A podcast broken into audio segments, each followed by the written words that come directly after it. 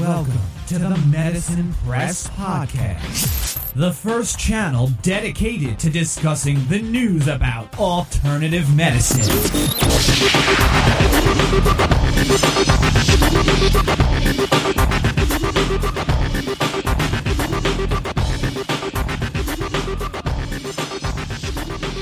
Hallo und herzlich willkommen zum neuen Podcast von Medizin Press mit mir, Patrick Walicek.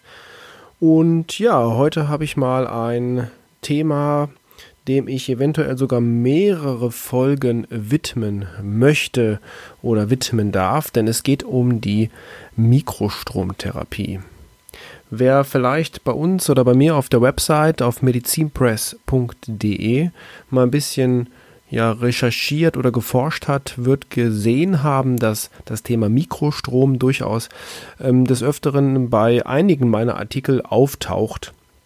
Gerade im Zusammenhang mit der Klarstellung, dass es sich ja bei einem Mikrostromgerät auch um ein ja, medizinisches Gerät handelt, was ja oftmals äh, nicht so gesehen wird, sagen wir es mal so. Aber da soll es heute erstmal nicht drum gehen, sondern es geht mir darum, einfach mal den Begriff Mikrostrom ein bisschen zu erklären und äh, Ihnen, äh, lieber Zuhörer, zu zeigen, was mit Mikrostrom möglich ist. Aber fangen wir vielleicht erstmal bei der Definition Mikrostrom an sich erst einmal an.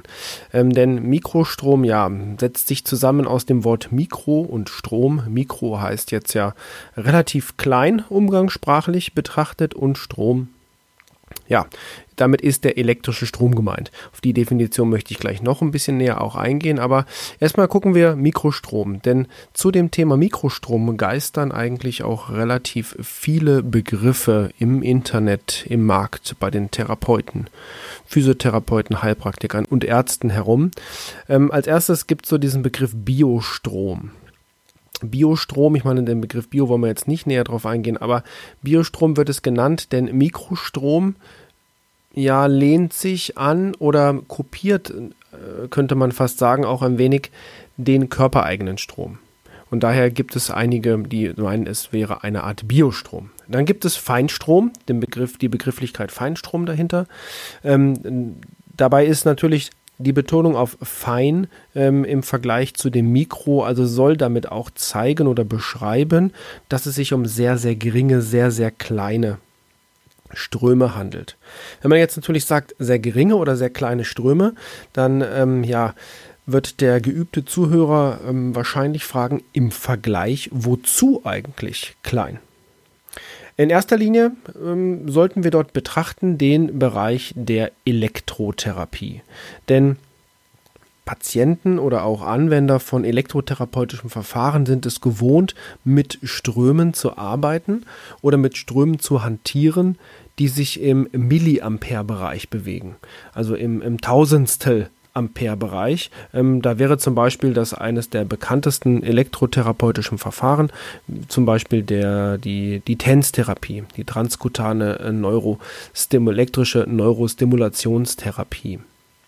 Und im Vergleich dazu ist die Mikrostromtherapie tatsächlich eine sehr, sehr äh, feine äh, beziehungsweise sehr, sehr ja, äh, geringe, geringe Stromform.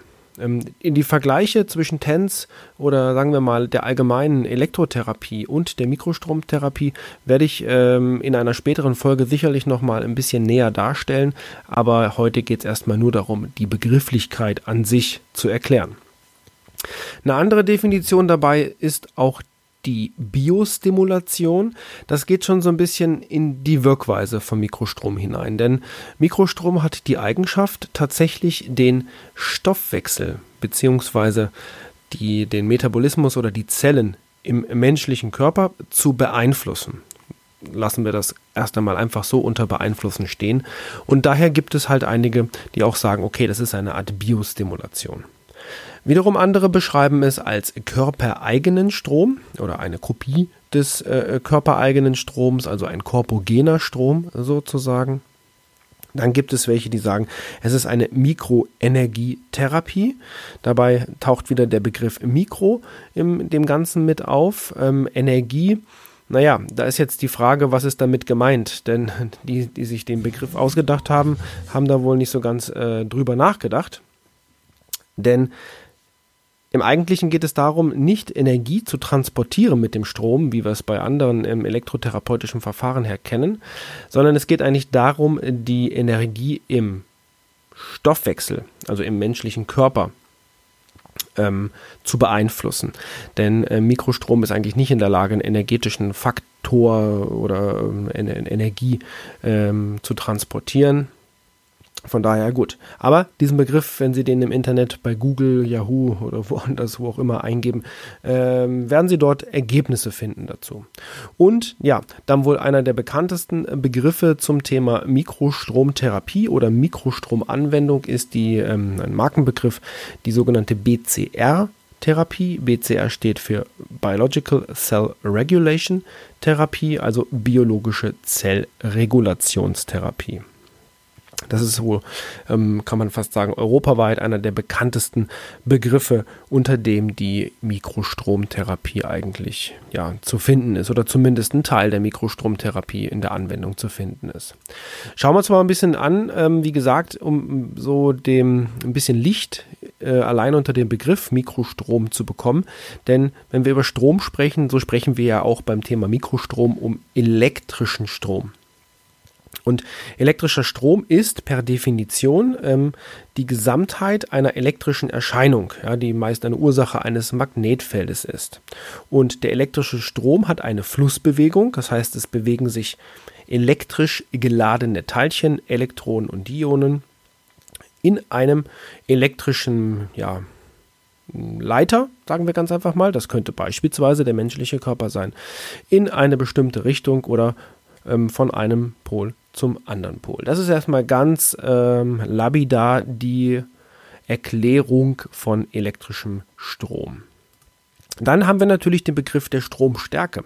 Und bei der Stromstärke, da sind wir tatsächlich auch ganz, ganz nah an dem der oder an der Begrifflichkeit Mikrostrom. Denn Mikro, es gibt das Zeichen Mü für Mikrostrom oder Mikroampere, ist quasi ein Millionstel Ampere. Und die Stromstärke wird in Ampere ähm, gemessen oder in Ampere angegeben. Das Formelzeichen dazu ist übrigens das I. Das könnte später noch hm, interessant werden. Ähm, und die Stromstärke gibt an, wie viel elektrische Ladung, also wie viele von diesen elektrisch geladenen Teilchen, Elektronen oder Ionen, in einem definierten Querschnitt, sagen wir mal Leiter mit einem bestimmten Querschnitt oder Durchmesser einer Leitung, ähm, den sozusagen passieren in einer entsprechenden äh, Zeitspanne. Das beschreibt die Stromstärke.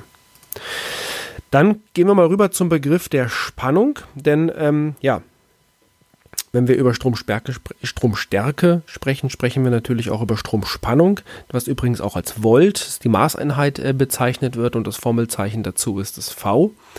Die elektrische Spannung gibt an, wie viel Energie benötigt wird, um eine elektrische Ladung, also diese elektrisch geladenen Teilchen, Elektronen, Ionen und so weiter, innerhalb eines elektrischen Feldes oder eines elektrischen Leiters zu bewegen.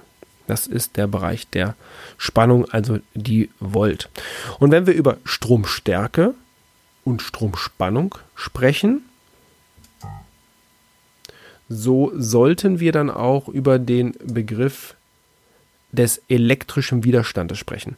Ähm, den will ich nun mal jetzt, wie gesagt, auch per Definition eigentlich erklären, denn der elektrische Widerstand hat im Zusammenhang mit der Mikrostromtherapie einen extrem großen Stellenwert und ist eigentlich extrem wichtig, um auch die Wirkweise dieser Therapie ähm, ein bisschen näher zu verstehen.